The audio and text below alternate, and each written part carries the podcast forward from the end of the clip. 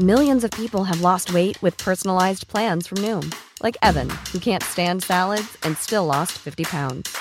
Salads, generally, for most people, are the easy button, right? For me, that wasn't an option. I never really was a salad guy. That's just not who I am. But Noom worked for me. Get your personalized plan today at Noom.com. Real Noom user compensated to provide their story. In four weeks, the typical Noom user can expect to lose one to two pounds per week. Individual results may vary. Heraldo Podcast, un lugar para tus oídos. Ahora sí es oficial. El ejército se mantendrá en las tareas de seguridad pública hasta el 2028.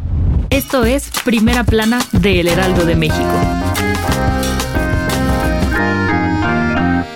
Luego de varios meses de discusiones, polémicas y un montón de dimes y diretes, la novela de la iniciativa para usar al ejército en tareas de seguridad pública hasta el 2028 está llegando a su final. Y es que este miércoles el Senado de la República aprobó la prórroga y solo falta que se publique en el diario oficial de la Federación para que se ponga en marcha lo antes posible. Por si no lo recuerdas, a finales de septiembre el PRI, Morena y sus aliados plantearon que la Guardia Nacional pasara a la Secretaría de Defensa y extender su tiempo en las calles del país para hacerlas más seguras y, aunque los partidos de oposición se negaron a aceptarla, el contrapeso no fue suficiente. Cabe mencionar que para que una reforma constitucional sea aplicada, debe ser aprobada con dos tercios de los votos de las cámaras de diputados y senadores, y al menos la mitad de los congresos estatales, es decir, 17 o más. Luego de que fue avalado por diputados y senadores, el proyecto fue aprobado por los congresos de 20 estados, entre ellos Baja California, Campeche, Estado de México, Puebla y la Ciudad de México. Sin embargo, Guanajuato se opuso al decreto,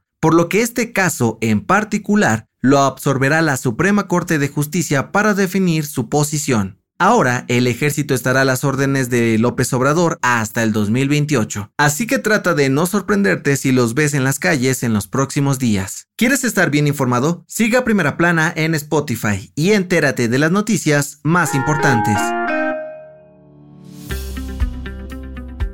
Y hablando de polémicas, la reforma electoral sigue haciendo mucho ruido. Y es que, por si no lo recuerdas, el PAN y otros activistas convocaron a una marcha el próximo domingo 13 de noviembre para defender al INE ante los planes de AMLO por desaparecerlo. Como el Prezi no quiere salir con broncas ese día, ya anunció que va a dejar la plancha del Zócalo capitalino totalmente libre para que los manifestantes puedan llegar hasta el Zócalo de la CDMX sin trabas. Y es que el próximo sábado habrá un evento deportivo en el Zócalo, por lo que la jefa de gobierno les pidió que dejaran todo rechinando de limpio para que puedan recibir a toda la gente. Pero los organizadores de la marcha se le adelantaron a nuestro querido cabecita de algodón y dieron a conocer que la ruta irá del Ángel de la Independencia al Monumento a la Revolución y no al centro de la ciudad. Además, López Obrador aseguró que ni siquiera va a estar en Palacio Nacional ese día, sino que va a estar en Chiapas para celebrar su cumpleaños número 69, por lo que le pidió a sus simpatizantes no presentarse para evitar confrontaciones. ¿Qué crees que pase?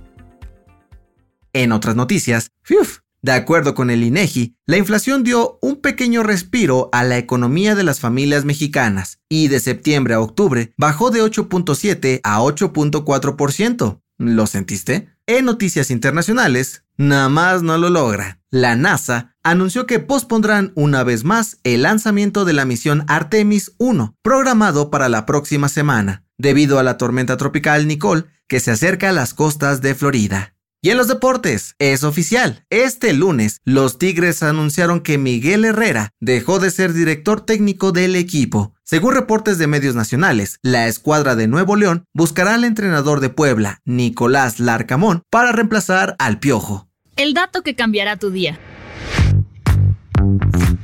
Ahora que está haciendo un friazo en las mañanas y tardes, seguramente has sentido dolor en algunas partes del cuerpo, como las manos o los pies. Pero, ¿sabes por qué pasa esto? De acuerdo con la Universidad de Harvard, tenemos un tipo de nervios llamados termorreceptores, que detectan la temperatura y suelen concentrarse en zonas como las orejas, nariz, pies o manos. Cuando estos sienten mucho frío, el cuerpo ordena proteger los órganos internos a toda costa.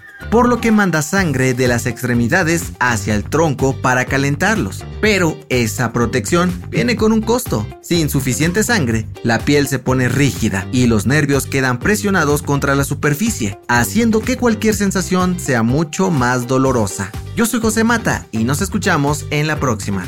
Esto fue Primera Plana, un podcast del Heraldo de México.